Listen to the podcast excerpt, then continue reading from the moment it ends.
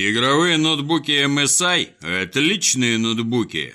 А перед Новым годом к ним выдают новогодние подарки. Подробности по ссылке под роликом.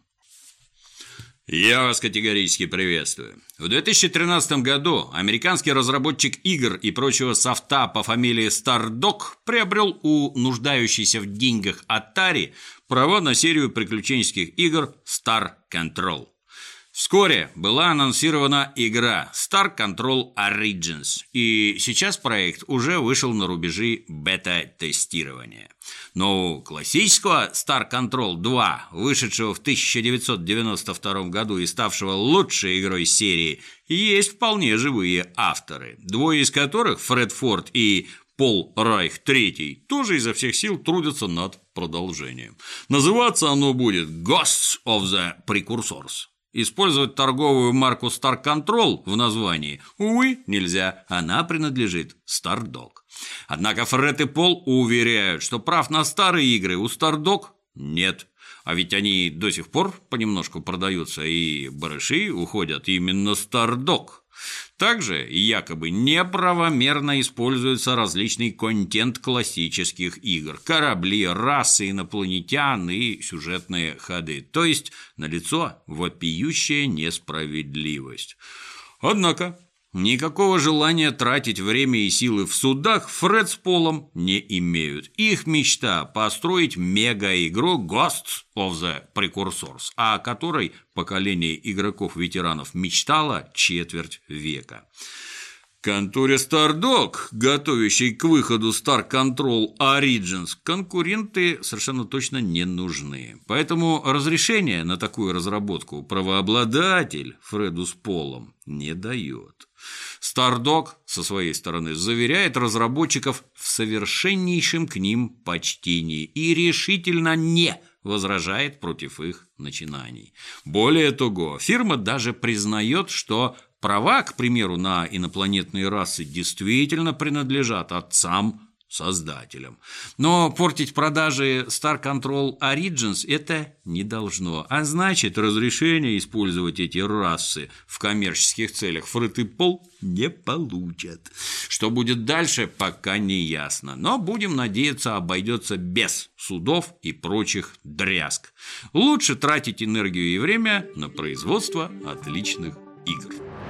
Стало известно, что пустынная карта для Player Unknowns Battlegrounds будет называться Майера Мэр. На ней будет два города – Лос-Леонес порадует небоскребами, зато в Эльпоза можно будет устроить перестрелку на арене. Ну а городишко Пекадо заинтересует любителей добротного шмота и оружия. Там находится казино, из которого можно извлечь гору полезных предметов.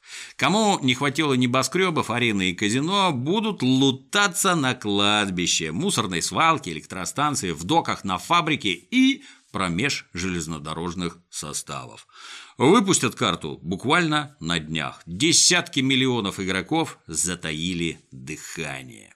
12 декабря PUBG выйдет на Xbox One, а 20 декабря состоится выход полной версии игры 1.0 на персональных МВН.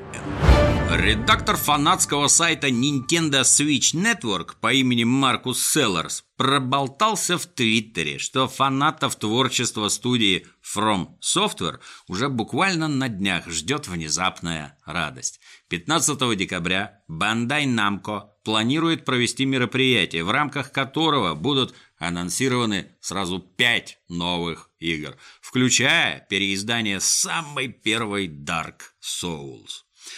Быстро одумавшись, Селлерс сообщение снес, но восторженные фанаты к этому моменту уже сделали миллиард скриншотов, и теперь даже в самых отдаленных уголках интернетов идет яростная дрочка на эту, безусловно, благую весть. Кстати, 28 февраля будущего года будут отключены сервера предшественника Dark Souls, не менее культовой игры Demon's Souls. Игра функционировала в онлайн-режиме 9 лет, что весьма и весьма достойно. Ну, возможно, 15 числа нас порадует переизданием не только темных, но еще и демонических душ. Главное, чтобы обошлось без человеческих жертв. Не каждый любитель хардкора способен выдержать столько счастья сразу.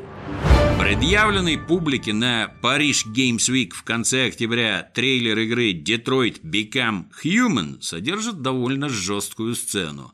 Отец-психопат подвергает малолетнюю дочь физическим мерам воздействия, а в одном из вариантов развития событий даже убивает. Ну а игрок, управляя человекоподобным андроидом, принимает решение, как ему, андроиду, в данной непростой ситуации действовать. Разумеется, немедленно нашлись недовольные. Дэм Эстер Ранцен, основательница британской службы психологической поддержки Child Line, уличила Sony и Quantic Dream в пропаганде насилия над детьми. Насилие – это не развлечение, а кошмар для тысяч детей. Это какое-то извращение. Разработчикам должно быть стыдно. Застыдила создателя игры Ранцен. У ведущего сценариста игры Адама Уильямса мнение, естественно, совсем другое. По его словам, Quantic Dreams с помощью данного проекта исследует проблемы человеческих отношений. История будет показана серьезная, предназначена она для взрослых, поэтому без темы насилия обойтись не получится. Мы не намерены избегать важных вопросов и проблем. Историю, пропагандирующую любые виды насилия, не покажем никогда. Мы считаем, что игры – это среда, где можно изучать проблемы взрослого мира. И, будучи разработчиками, мы со всей серьезностью относимся к тому, что можно показывать, а что нельзя, сообщил Адам. Главное, что ощущает нормальный человек, глядя на происходящее в трейлере, это отвращение к дегенерату папаше. Ну, многие неизбежно испытают горечь узнавания своих родных и близких.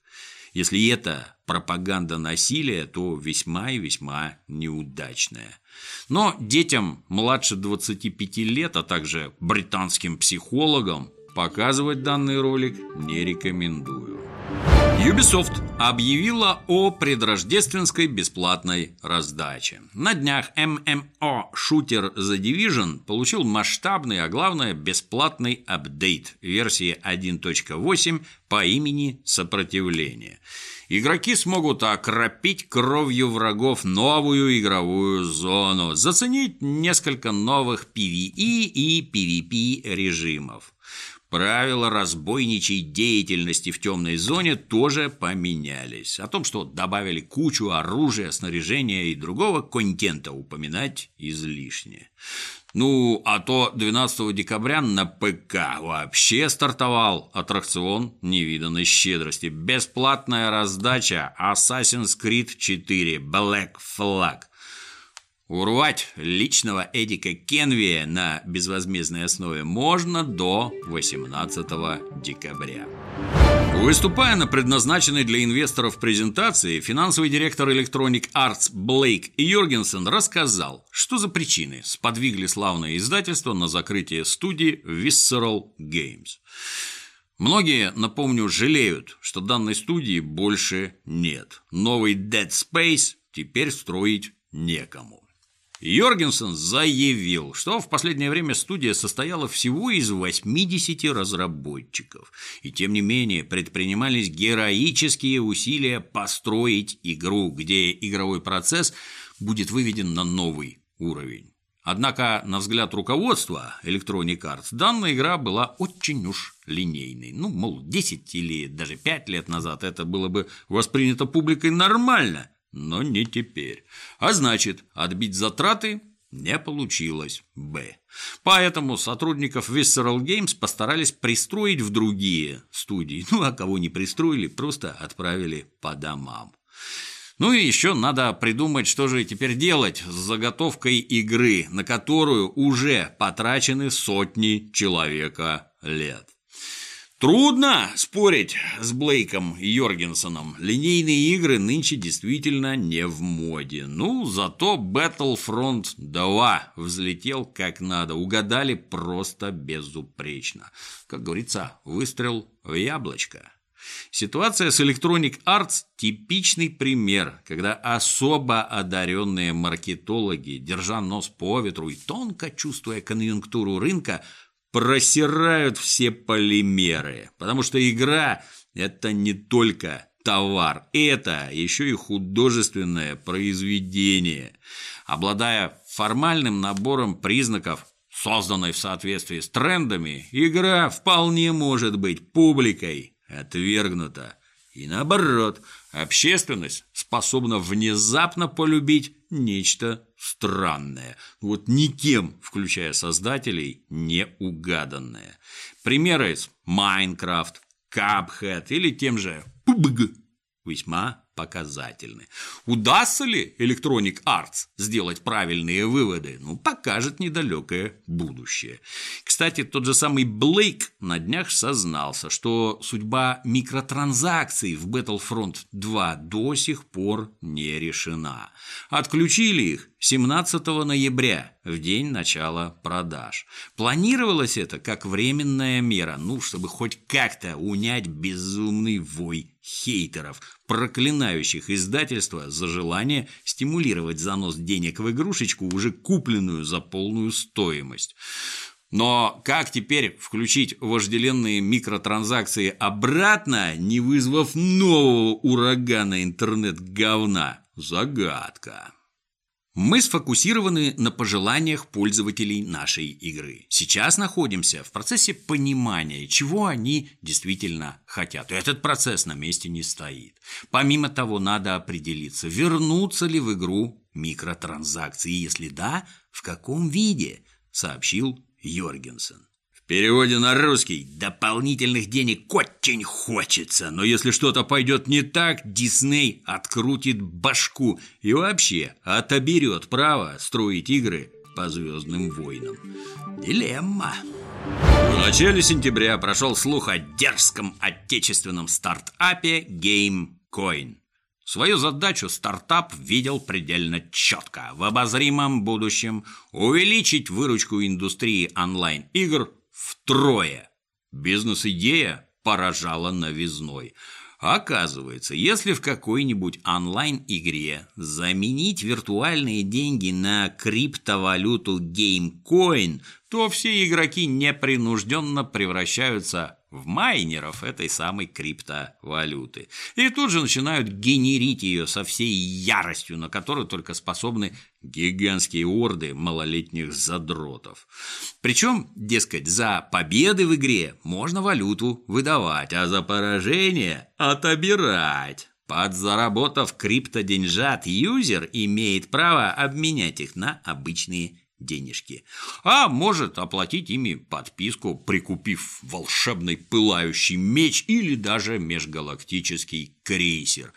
Тут-то крипта и окажется в цепких лапах владельца игрового проекта, дружащего с GameCoin.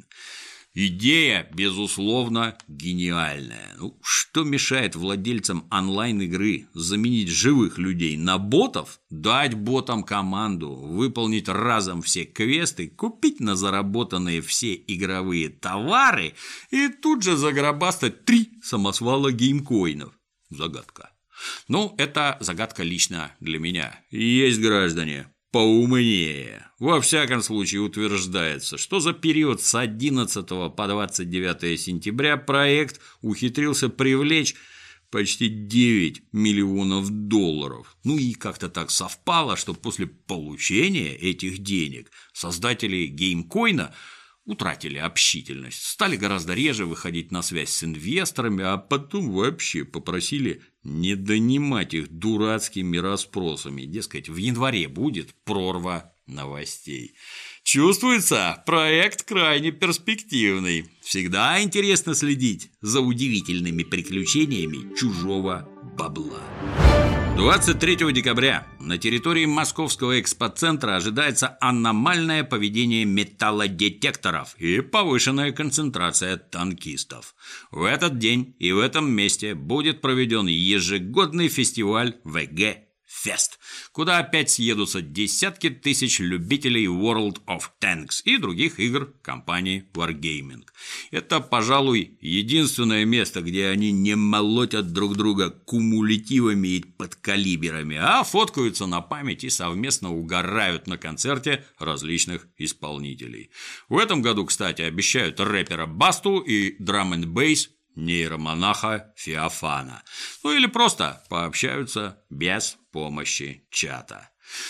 На фестивале пройдут финалы по многим варгеймовским дисциплинам на земле, в небесах и на море. Есть шанс настрелять игровой ноутбук. Ну, впрочем, не танками едиными живы братья-белорусы.